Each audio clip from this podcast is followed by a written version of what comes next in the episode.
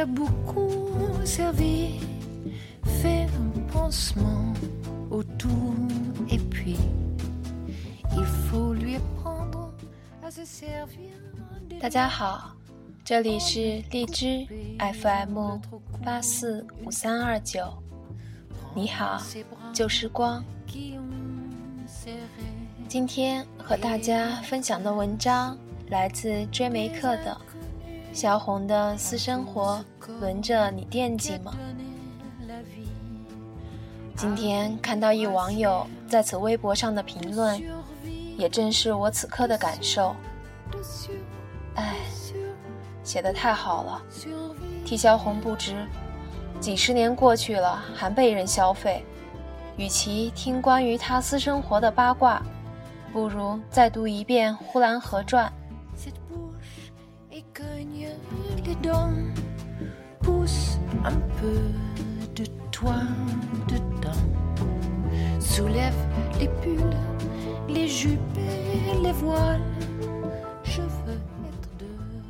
黄金时代上映，引发一波萧红热。凑热闹的人里头，有了解萧红的，也有不了解萧红的。当然，大部分是不了解萧红的。他们是因为黄金时代才注意到中国文学史上有萧红这么一人存在，还有着熠熠生辉的私生活史。真是好大的一盆坛子，老盯着腾讯新闻、新浪微博。王菲、谢霆锋、姚晨、凌潇肃已经没新鲜素材了，这回来一文坛八卦，还是民国的，哎呦喂，真是 bigger than bigger。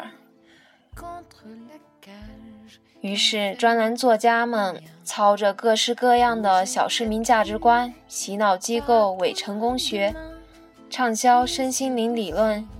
三流情感专家调调开始对萧红的私生活指手画脚，怀揣一大摞式标签往上呼。有说她是民国第一作女的，有说她智商高情商低的，有人批评她不独立不解放，总是依附于男性，有人说她是饥饿的贱货。这些人里头，有男的也有女的。但大部分是女的。张爱玲说：“一个女人如果得不到异性的爱，也就得不到同性的尊重。”这话还真是百试不爽。靠文字混稿费的帮闲文人们，虽然不大富大贵，但也过得起拎着代购品牌包喝下午茶，和异性粉丝打情骂俏的小资生活。对于萧红的落魄潦倒和遇人不淑，自然是鄙薄的；而面对四十五岁的王菲重泡三十四岁的谢霆锋，则上赶着赞美：女人要瘦、要美、要经济独立，才会一辈子都有恋爱谈。认为王菲象征着人类恋爱史上的进步，未来社会的趋势。心灵鸡汤之所以特别招人烦，是因为它总是抽离时代、阶层、经济的因素，忽略现象背后的因果关联，用一套看似滴水不漏，实则屁话连篇的理论，为意志和表象的世界做注解。比方说吧，也许王菲只是看到小谢在一生一世里的古铜色肌肉还不错。深夜拿起微信问了一句：“约吗？”又不慎被娱乐记者拍到。可到了心灵鸡汤专家手里，就变成了宣讲真爱和女性独立的黄金范例。这可真是祖传三代贴膜，站着说话不腰疼啊！到了萧红的事儿上，也是一样。任何一个人扔到民国，扔到呼兰那个小镇上。扔到萧红的处境里，说实话，你不一定活得比人萧红好，也不一定能写出《呼兰河传》。不想在小镇上死气沉沉活一辈子，那么就只能逃。十七岁，家里不给生活费，那年代的大学又不像现在，你指望萧红去麦当劳打工，还是靠助学贷款？关于他和汪恩甲，也未必是遇人不淑。有研究显示，汪恩甲可能在路上被日伪军抓走，并非故意抛弃萧红。然后遇见萧军，有人说萧红独立性太差，总迫不及待地想依附男性。但假若萧军没对萧红一见钟情，萧红谈何依附？萧军身无分文，既不是煤老板，又不是李刚的儿子，萧红图他啥呢？一个大着肚子的孕妇，又有什么更好的选择呢？萧红并非没去找过工作，她的文章《广告员的梦想》记载了萧军是怎样嘲讽反对。酗酒大闹，有了职业，连爱人都不要了。后来萧红找工作的事儿就这么撂下了。后来的种种种种，除了电影里呈现出来的那些，其实还有很多细节，或可考，或不可考。活在没有战乱的现世，用自己的市民逻辑去揣度萧红活得聪明不聪明。真是一件很扯淡的事儿。若说落魄潦倒，梵高活着的时候也不怎么有钱；若说依附他人，柴可夫斯基也被梅夫人资助了大半辈子；若说智商高、情商低，汉娜·阿伦特也痴恋了海德格尔很久很久。你是不是该劝梵高去蓝翔技校学门技术？点播柴可夫斯基《软饭无边》，回头是岸。在给汉娜·阿隆特注册一百合网账号呢？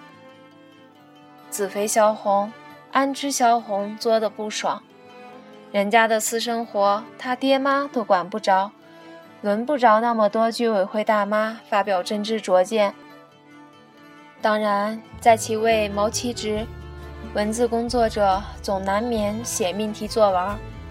作为一枚码字工，为了赚稿费，我也消费过萧红、林徽因、张爱玲、潘玉良的情感经历。可是人得分清当婊子和立牌坊的区别，默默告诉自己一声：在职言论不代表本人立场。可别爬了个香山就以为自己征服世界，自以为认知一个作家、艺术家。理应通过他的作品，而非私生活。从道德角度，罗丹是个渣男，但他的雕塑依然牛逼闪闪。徐志摩也是渣男，他的诗就实在不怎么样。渣男也好，作女也罢，跟艺术成就并没有直接关联。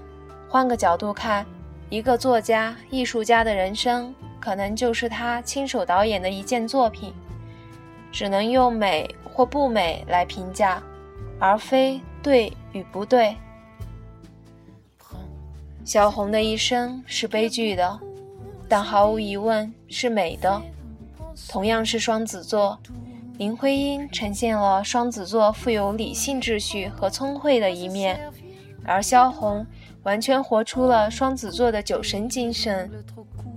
他在人生的戏里是演员，也是导演，像是精神分裂出两个真身，一边演一边看着自己演，一会儿入戏，一会儿出戏，剧痛的撕裂，冷静的调侃，酸涩的微笑，盈然的温暖，俱在，演到极致，当然活出自己，活出一切，生死一知之度外。小炯也好，端木也罢，只不过是搭戏的男演员，爱谁谁。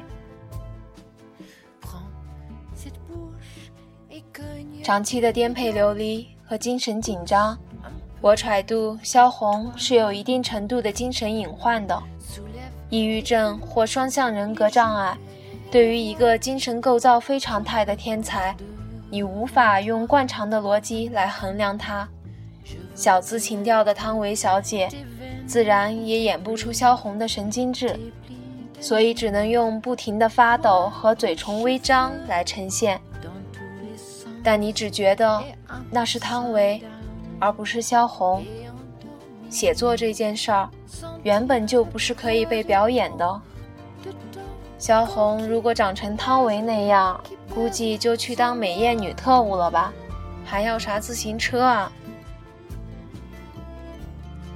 萧红的文字无疑是上好的，只说一篇小文，初冬，一字一句重若千钧，有返璞归真的干净，又有秘而不宣的张力。于是，当你看到黄金时代里，唐维捧着杯子，穿着文艺毛衣抖啊抖，对面的表弟梳着都敏俊的齐刘海，操着生硬的民国腔。劝说，莹姐，你头发这么长，怎么也不去修理？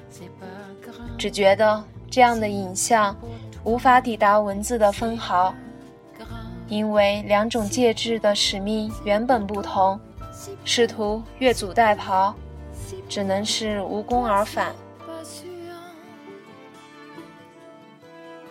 有人说，你知道许鞍华有多努力吗？我说他又不是韩庚，为什么要知道他有多努力？有人说你知道黄金时代的拍法很先锋吗？我说监离吗？《武林外传》也用过。你别说，黄金时代里边沙溢一出场，还真挺像《武林外传》的。还有人说黄金时代能让更多人了解萧红，这不是很好吗？我想说，还是别了。你若安好，便是晴天霹雳，火了林徽因，画魂普及了潘玉良。可是大家都在津津乐道林徽因的三段情，潘玉良的旧风尘，还有谁关心他们在建筑和绘画上的成就啊？真不希望萧红步他们的后尘，真的。姐姐说了。拜托，拜托！今天的男女真的看起来挺平等的，女性朋友们可以在 CBD 带着精致的妆容吃外国饭，可以在朋友圈为了敏感词摇旗呐喊，可以和男性公知在同一平台上吵嘴打架。但当女作家萧红来到面前，我们最遗憾的还是。她没有像四十岁的周迅一样嫁个帮她擦干头发的暖男，也没有找到那个提醒她穿袜子的凯哥。真难为这么多人惦记着她的私生活。萧红地下有知，是死不瞑目呢？还是瞑目呢？瞑目呢？